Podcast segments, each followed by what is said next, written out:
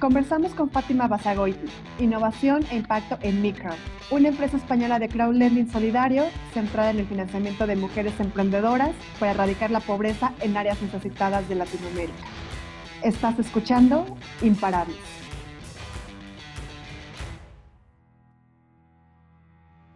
Fátima, estamos muy contentos que nos acompañes en este episodio de Mujeres Imparables. Bienvenida. Muchísimas gracias por acogerme. La verdad que es un gusto estar aquí y poder hablar con todos vosotros. Al contrario, Fátima, muchísimas gracias. Nos gustaría que nos platicaras un poco de quién es Fátima, tu trayectoria en general, qué es lo, qué es lo que te impulsa para para comenzar a conocernos? Pues nada, em, comentaros un poco que yo creo que al final en mi vida siempre he tenido como ejemplos de servicio, ¿no? De solidaridad y ayuda a los demás y yo creo que es una de las razones por la que me dedico ahora a mi crowd, ¿no? Y siempre he tenido una trayectoria bastante social. De hecho, em, yo cuando estudié la carrera, que estudié Derecho y Administración y Dirección de Empresas, que es una doble carrera que puse a hacer aquí en España, yo quería formarme también en culturas internacionales, ¿no? Y en y conocer un poco lo que es el voluntariado internacional. Fui justo, me enamoré de un proyecto y me fui a Camboya, ¿no? Acabé en una ONG que se llama Por la sonrisa de un niño, forma a niños que provienen de circunstancias complicadas, ¿no? Como en su momento empezó a ser el basurero, ¿no? Allí en la capital, en Phnom Penh,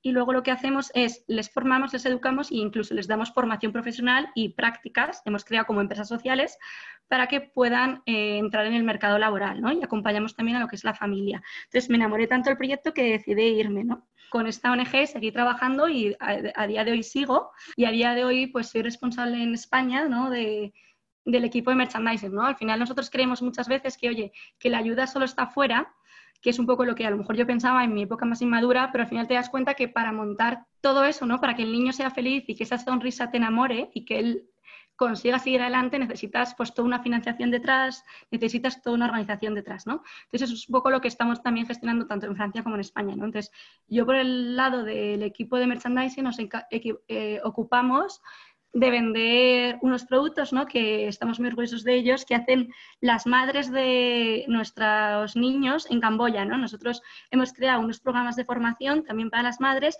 en los que están eh, trabajando, por ejemplo, en este caso, en un taller y hacen productos de éxito. ¿no? O nosotros lo que queremos es vender algo que es vender eh, esa sonrisa de que los niños han vuelto al cole, ¿no? de que por fin han tenido esa oportunidad. ¿no? Entonces, al final, nosotros lo que estamos haciendo ahora es intentar exportarlo pues, a todas nuestras antenas, ¿no? pues ya sea España, Francia, Luxemburgo, eh, Estados Unidos, etc. ¿no? Y la verdad que estamos muy contentos con, con todo lo que se está consiguiendo. ¿no? Otra cosa que también en mi vida me impactó mucho es mi época en México. ¿no? Entonces, la verdad que esa experiencia me encantó, sobre todo porque estuve en la época de, no sé si bueno, vosotros obviamente os acordáis del terremoto, lo viví y la verdad que yo solo recuerdo una solidaridad de parte por todos vosotros, ¿no? por todos los mexicanos. Para mí fue como una gracia haber vivido como, como vosotros os, os volcabais día y noche ¿no? por todo el mundo. Entonces, a mí eso me ayudó y me empezó a cambiar, decir, oye, ¿yo qué hago en México? ¿Qué estoy haciendo y cómo es que yo puedo ayudar a, a todo el país mexicano, ¿no? Esa, esa cultura que sois de, pues de personas, de comida, ¿no? Todo, en plan, es que sois, no sé, me encantasteis, ¿no? Entonces, entonces ahí me vino a la mente un poco de, oye, ¿por qué no unir mis dos grandes mundos, ¿no? El tema social, un poco como lo que yo hacía en Camboya, con el tema financiero, ¿no? Como consultora. Y ahí empecé a descubrir el mundo de inversión de impacto y es una de las razones pues, por las que entré en mi crowd, ¿no? Porque creo que de esta manera hacer lo que me gusta, ¿no? Que es mi día a día. Mencionaste varias veces la palabra solidaridad, ¿no? Ya sea en todo lo que te enfrentaste allá en, tu primer día de voluntariado, también como cuando viniste acá, acá en México, eh, viviste también esta solidaridad que nos, que nos mencionas, ¿no? Como que, bueno, en el primer día o en los primeros días y descubriste toda esa solidaridad que, que había alrededor de, ¿cómo fue? O sea, ¿qué fue lo que te dijo, wow? La verdad que fue la sonrisa y los ojos, ¿no? De los niños. La verdad que eso como que vale mil, ¿no? Y eso lo veo también a día de hoy cuando veo a mis mujeres, pero sobre todo en esos niños. Y luego también, yo al tener el primer día también el accidente, eh, los camboyanos se volcaron, ¿no? Y, mm, todos los voluntarios europeos que estamos ahí trabajando, ¿no? Todo el mundo se volcaba de la manera que a mí lo que me sorprendía era, oye, están decidiendo venir a verme a mí al hospital en vez de estar en el programa que deberían estar, ¿no? Para mí eso fue una muestra de generosidad tanto del camboyano monitor que venía a verme, ¿no? Como de la persona europea que había ido, pues, a 13.000 kilómetros de España para de verdad hacer lo que quería, ¿no? Quería ayudar a esos niños y en vez de eso ayudaba a una española, ¿no? Para mí eso fue un ejemplo de decir, oye, demos gracias porque de verdad siempre lo bonito sale, ¿no? Wow, y aparte todas las experiencias enriquecedoras que has de ver eh, tenido allá, o sea, comenzando con esta, pero seguro tuviste muchísimas más. ¿Cuánto tiempo estuviste allá en, en Camboya? Pues he estado en total, han sido cuatro veranos enteros, o sea, cada verano ha sido como mes y mes, pues casi seis meses he estado allí. Y la verdad sí, os voy a contar mil historias, mil, todo, ¿no? La verdad que la gente es increíble y las ganas de afrontar todo lo que les pasa, no sé si mm, sabéis, pero en el 75 hasta el 79 uno de los mayores genocidios que, ¿no? que ha vivido en la historia de la humanidad por los gemelos rojos, ¿no? Es como esa actitud que tienen ahora las nuevas generaciones de salir adelante, de a pesar de todo, ¿no? Volverse a educar, volverse a ser mejores personas, ¿no? Es una gracia, ¿no? Es absolutamente maravilloso cómo te ayudan a ser tú mejor y aprovechar las oportunidades que tienes, ¿no? Decir, joder, pues yo estoy en España y tengo la, la, oportunidad de ir a una universidad buena de estudiar, porque no lo voy a aprovechar al máximo, ¿no? Porque ellos lo están aprovechando. Sí, claro. Y hablando también, o sea, de eso que nos comentas que puedes tener como mil anécdotas o mil experiencias, y nos enfocamos a los retos, ¿cuál es el reto más grande al que te has enfrentado o al que te enfrentaste, ya sea durante eh, toda tu participación en la ONG, durante trayectoria? ¿Cuál ha sido como ese, ese mayor reto y aprendizaje que has obtenido? Joder, podría decir miles, la verdad. El máximo de todos ha sido el pasar de ver la ONG como unos niños que a lo mejor dan la sensación de que, oye, que dan pena y pasarlo al sentido de, oye, no dan nada de pena, porque al final es una muestra de cariño lo que ellos están haciendo y por eso necesitamos hacer de la ONG un lugar, ayudarles ¿no? a ellos o con sus necesidades a crear soluciones, que si lo que necesitan es unas prácticas, pues unas prácticas, o si necesitan es un abrazo, un abrazo, ¿no? Como el hecho de pasar de, de lo que un poco entendemos, ¿no? Como una ONG a una empresa, ¿no? Y a mí eso eh, eh, creo que ha sido el mayor reto, ¿no? Sobre todo en mi trayectoria, ¿no? De haber entrado como monitora, ahora como apoyar, ¿no? En ciertos temas, pues creo que esa visión es súper importante y es el máximo reto de conseguir, ¿no? Sí, me imagino también dar ese brinco, pero tú hace unos minutitos nos hablaste precisamente de cómo fusionar esos dos mundos, ¿no? Tanto el, el, impacto social como con el tema financiero, que al final no tienen que ir separados, ¿no? Luego está como esta visión polarizada de si eres impacto social, no, no puedes eh, involucrar un tema financiero, cuando al final, pues las dos van muy relacionadas y al final es lo que se le llama, como tú muy bien lo dijiste, la inversión de impacto. Sí nos gustaría que nos platicaras, por favor, de Mi Crowd, qué es lo que hace, cuál es su principal objetivo, cómo genera esta inversión de impacto para que conozcamos un poquito más acerca de todo el, de todo el enfoque y su objetivo y lo que quiere lograr.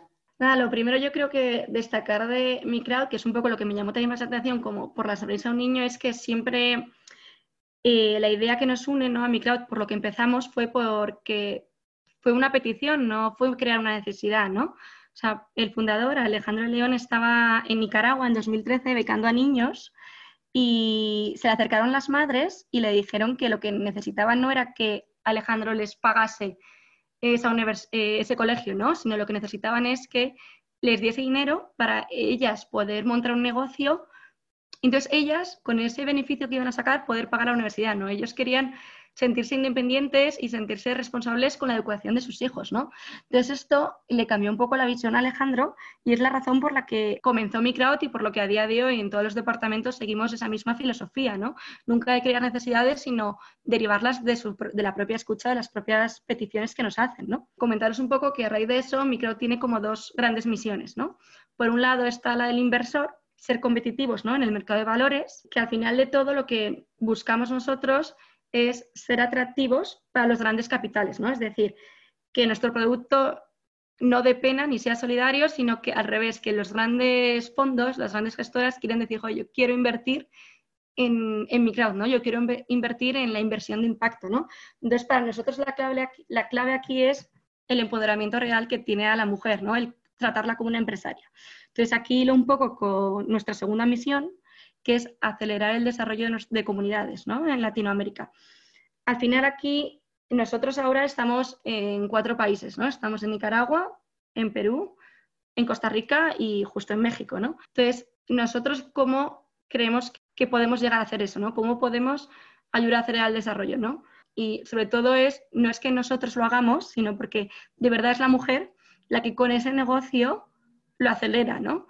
Porque nosotros lo que hacemos es la acompañamos, pero ella es la que tiene la magia.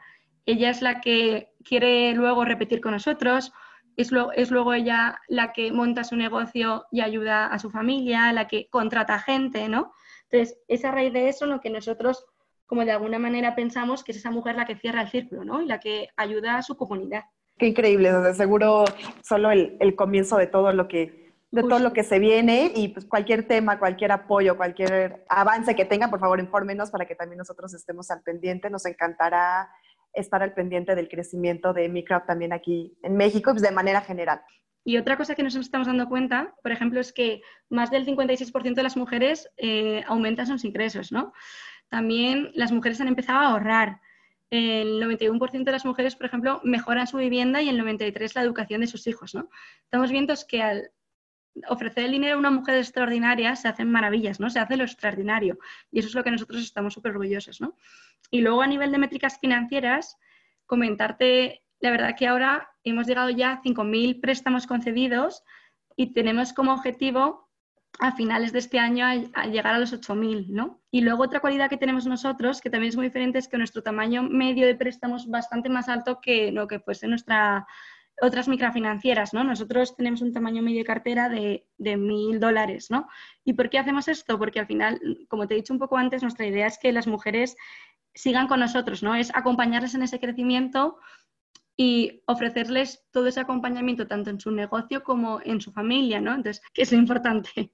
Todo este crecimiento y con las métricas que nos acabas de decir y con esta expansión también que están teniendo y aparte teniendo como base el, pues, el apoyo, ¿no? Porque al final lo que ustedes están buscando es apoyar ese crecimiento a, las mujeres emprendedoras, pero también lo, que impacta, ¿no? O sea, no, no solamente el, querer como dar un crédito o buscar un, retorno, sino al principal es el medio para alcanzar el fin. Eso es, lo, eso es lo principal.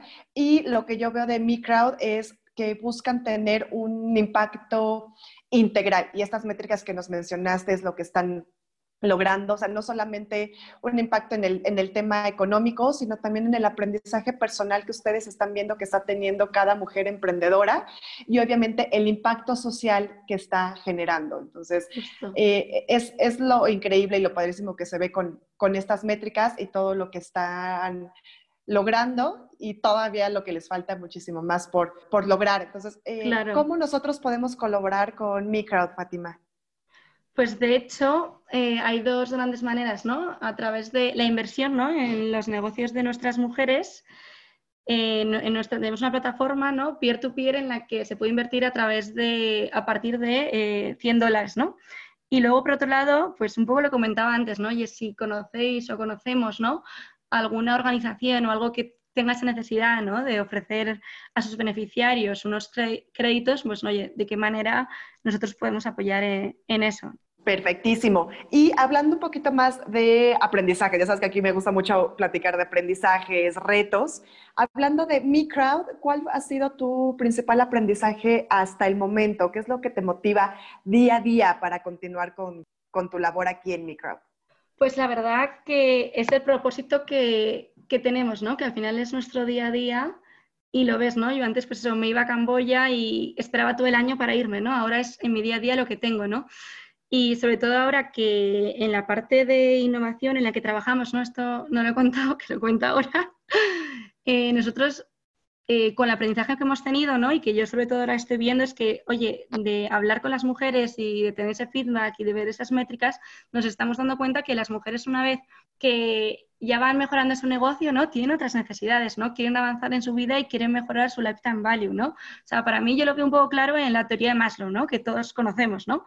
Empiezan un poco sus necesidades básicas con empleo, luego sociales y van avanzando, ¿no? Entonces, a mí, por ejemplo, mi máximo reto ahora es, oye, ¿cómo poder apoyarles a ellas en en la escucha, ¿no? En lo que ellos quieren, ¿no? Por ejemplo, de hecho, eh, la última vez que estuvimos en México, que fue en febrero, justo antes de todo el tema del COVID, eh, nos comentaban que ellas pues querían mejorar el tema de salud, ¿no? En su vida. Oye, entonces estamos ahora trabajando en, oye, cómo mejorarlo, qué alianzas, ¿no? Podemos hacer con servicios de salud, qué alianzas tenemos podemos hacer con tarjeta, a lo mejor conseguir alguna alianza con tarjetas de débito, con tarjetas de crédito, ¿no? Para fomentar el ahorro, ¿no?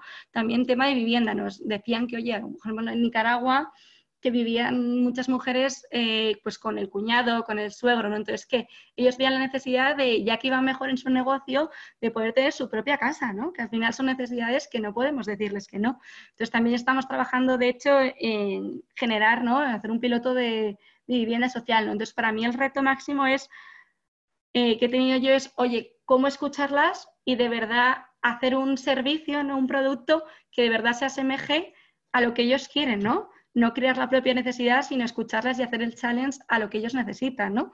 Para continuar acompañándolas en toda su vida. Claro que sí, y, esto es clave, o sea, también lo que acabas de decir es clave porque también es, es la empatía, ¿no? La empatía que todos debemos de tener en, en todos los sectores, no solamente en el personal, sino también en el profesional, en el económico, pues que eso sea también un motivador, un aliciente para generar todo este impacto está increíble. Pero bueno, me gustaría hacerte como unas dos últimas preguntas. Y la primera es, ¿qué consejos le darías a esas mujeres que están como en posiciones similares a, las tuyas, a la tuya, ¿no? me, me refiero a quizá esas mujeres que tienen toda la experiencia profesional y que también quieren generar ese impacto social, quieren fusionar ambos, ambos mundos para, llegar a ese fin. ¿Qué consejos le darías a esas mujeres? Creo que es un poco la que he dicho, ¿no? Que es la escucha de siempre eh, buscar qué es lo que quiere la gente, ¿no? Eh, y escuchar. Pero para ello también es verdad que tenemos que tener paciencia, ¿no? Eh, yo creo que una de las cosas que, he aprendido y que a lo largo de toda mi vida y mi historia es que al final las cosas pequeñas se convierten en extraordinarias, ¿no? Entonces yo creo que esa es una virtud también de la paciencia, ¿no? De ir luchando poco a poco y a lo mejor no agobiarse de que todo se quiere ya, sino que se va a conseguir, ¿no? Que el reto que nosotros, por ejemplo, que yo tengo como en el departamento, ¿no? De, oye, de conseguir que esa mujer llega más, que solventemos su vida, pues a lo mejor es algo que es gracias a las pequeñas cosas, y con la paciencia creo que se puede fomentar, ¿no? Y luego otro punto creo que es muy importante es el de la alianza, ¿no? El de las colaboraciones. Al final, cada uno, ¿no? Tanto personal, como has dicho bien, o profesionalmente, tenemos un poco nuestros propósitos en la vida, ¿no? Entonces, yo creo que la mejor manera de, como empresaria, ¿no? De llegar lejos y de llegar de verdad a juntarnos esos dos propósitos es colaborar con otras entidades que hagan lo mismo o que estén haciendo otra parte pero que podáis uniros y encontrar una visión en común, ¿no? Creo que, creo que es fundamental de cara a que tanto este mundo ¿no? de inversión de impacto salga adelante, ¿no? Esa colaboración. Perfecto, me encantó lo de las cosas pequeñas se convierten en extraordinarias. Fátima, ha sido una conversación increíble. Creo que en, estos, en estos minutos nos nos has compartido experiencias, aprendizajes, que la verdad llegan, ¿no? O sea, llegan al corazón también para poder generar ese, ese impacto y, al final lo que queremos es poner ese granito de arena para cambiar el mundo y poner lo que esté en, nuestras manos para, para poder lograrlo. Entonces, por último, me gustaría hacerte una pregunta que, siempre hacemos. Entonces, ¿qué es lo que hace a Fátima una mujer imparable? A mí lo que más me llama es una frase de Santa Teresa de Calcuta que dice ama hasta que duela, que al final no significa que que tú no, que el amor lleva al dolor, ¿no? Sino que tú, tanto lo personal y profesional, si te esfuerzas y llegas a dar lo máximo de ti en tu día a día, ¿no? Con las pequeñas cosas, con las grandes cosas, con lo que tienes que, tienes que hacer, todo luego se convierte en amor, ¿no? O sea, que al final todo es al servicio de solidaridad, pues tanto de uno mismo, ¿no? Como del resto. Y creo que eso es lo que me llega, ¿no? Por eso, pues creo tanto en el propósito de mi crowd y pues, estoy buscando, pues eso, todo lo que estamos haciendo, ¿no? Y eso es un poco, creo que, lo que me hace a mí imparable. Perfecto, Fátima. Pues muchísimas gracias, fue una increíble respuesta y estaremos encantados de conocer más de eh, de sus avances, también de ti, de cómo vas eh, contribuyendo también con, esta ONG, otros pasos que, que, tomes, otras actividades que realices. Entonces, muchísimas gracias, Fátima. Fue, fue un placer tener esta conversación. Eso ha sido todo por hoy. Gracias a nuestros radioescuchas. Los invitamos a que se registren en arcángeles.com. Nos encontramos haciendo una encuesta a través de nuestro newsletter y redes sociales para que puedan compartirnos sus comentarios y nos ayuden a mejorar nuestro podcast Imparables. Gracias y nos escuchamos en nuestro siguiente episodio.